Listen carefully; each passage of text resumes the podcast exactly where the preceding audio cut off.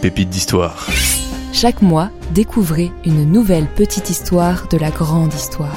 Présenté par Gabriel Massé.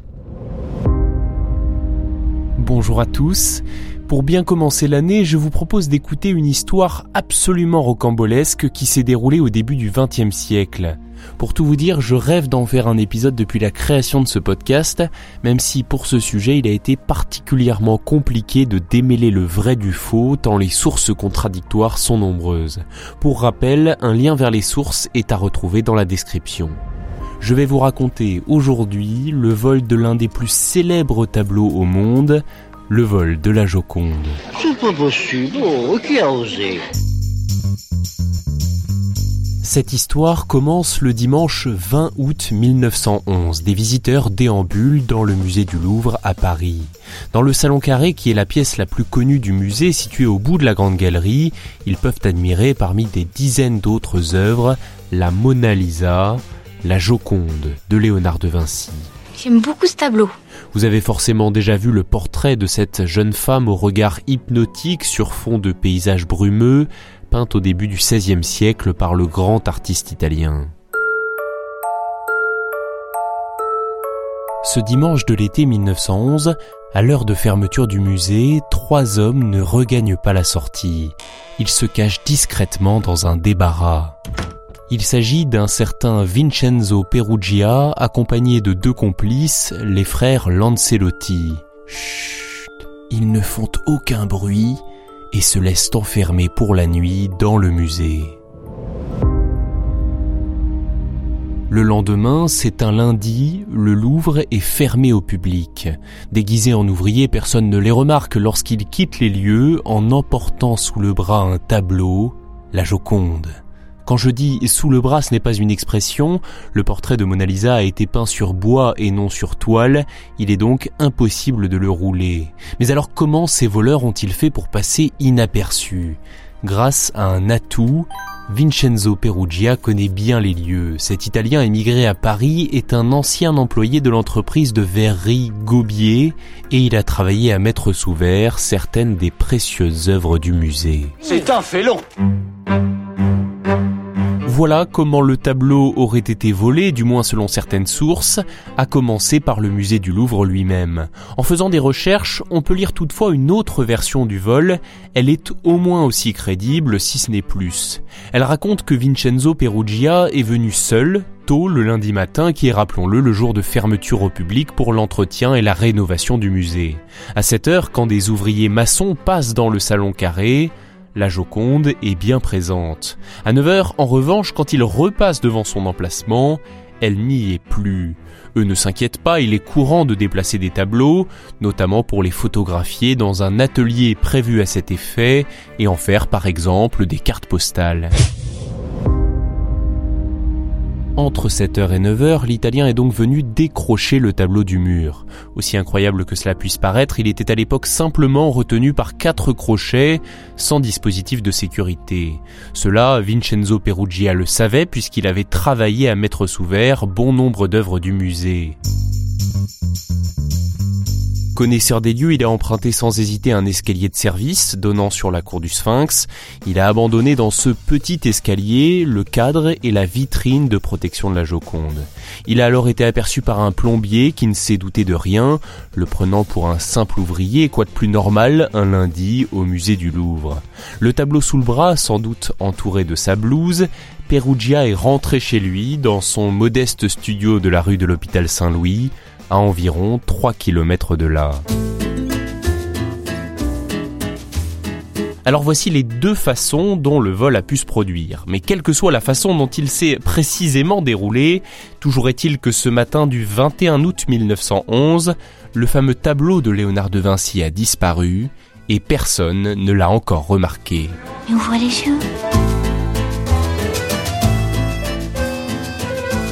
Le lendemain, le mardi 22 août 1911, alors que le jour est tout juste en train de se lever, le peintre Louis Béroux arrive au Louvre.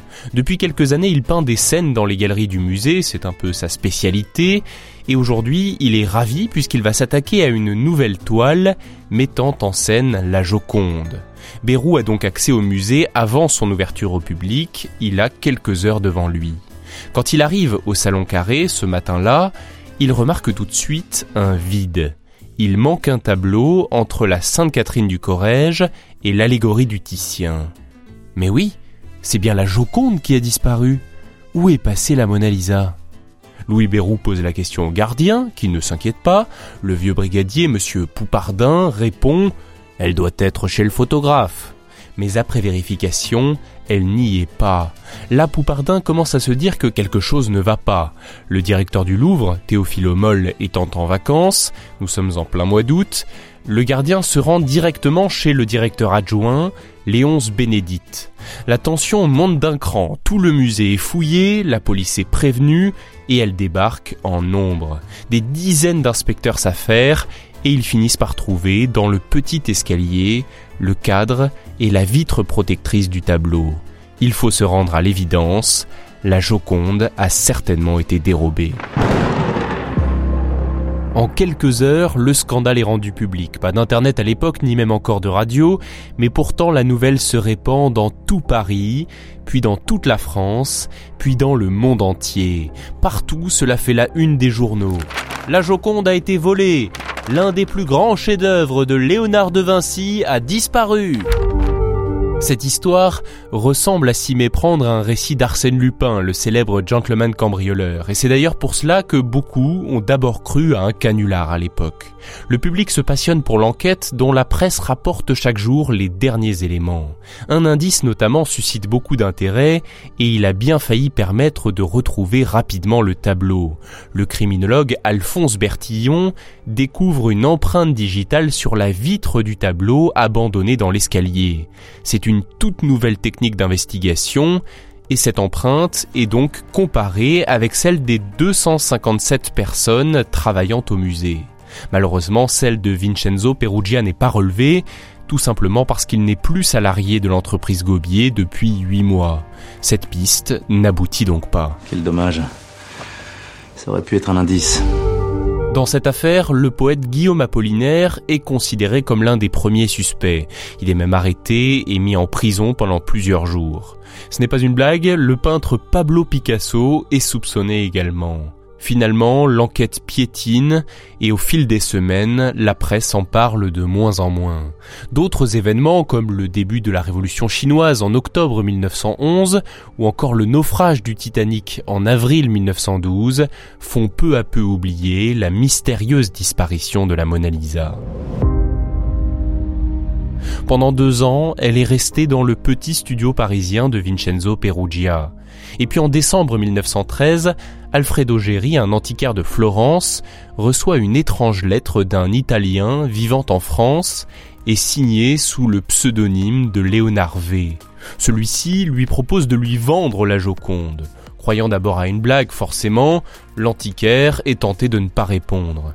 Mais finalement, il décide tout de même d'en savoir plus, il répond, et il reçoit ainsi la visite dans sa boutique de Vincenzo Perugia. Sans prendre plus de précautions, le voleur lui donne rendez-vous à son hôtel le lendemain pour lui montrer le tableau. Il veut lui vendre et il demande en échange la modeste somme de 500 000 lire, ce qui correspond à environ 2 millions et demi d'euros actuels. Ça vaut beaucoup d'argent, ça Le jour suivant, l'antiquaire se rend comme convenu à l'hôtel et il vient accompagné d'un de ses amis, conservateur à la galerie des offices de Florence. Ensemble, ils doivent bien l'admettre, il ne s'agit pas d'une copie. Le tableau porte les marques du Louvre, c'est bien la Gioconda de Leonardo da Vinci. In effetti, il tavolo Honnête homme, Alfredo Geri n'achète pas le tableau, il prévient juste la police qui arrête Vincenzo Perugia. Celui-ci reconnaît immédiatement les faits. Le tableau est alors exposé à Florence, la foule se déplace massivement pour le voir, puis il est emmené à Rome, où il est officiellement remis par le gouvernement italien au gouvernement français. La Joconde prend ensuite le train pour Paris, où elle reçoit un formidable accueil populaire.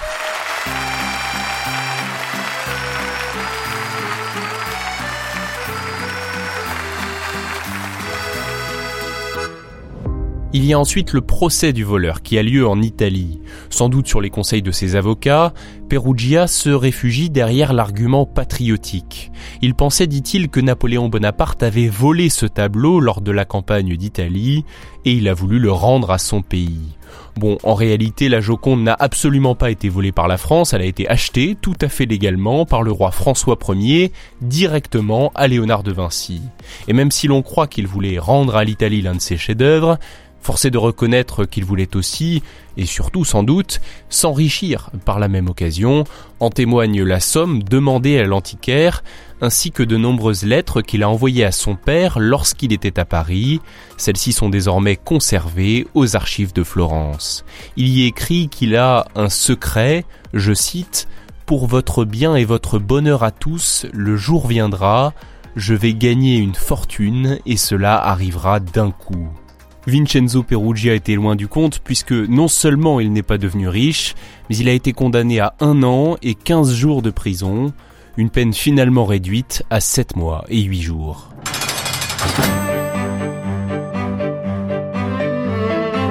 Avant ces événements, la Joconde était déjà assez connue, mais surtout dans les milieux cultivés ou intéressés par l'art.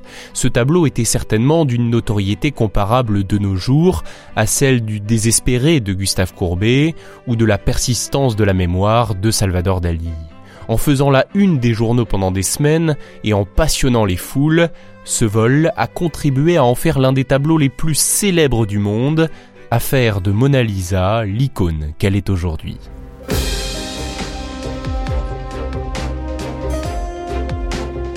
Merci d'avoir écouté cet épisode. Ne partez pas tout de suite. N'oubliez pas avant de mettre 5 étoiles à Pépite d'Histoire, notamment sur Spotify et Apple Podcast. Avec un bon commentaire si possible, ça fait toujours plaisir. À très bientôt.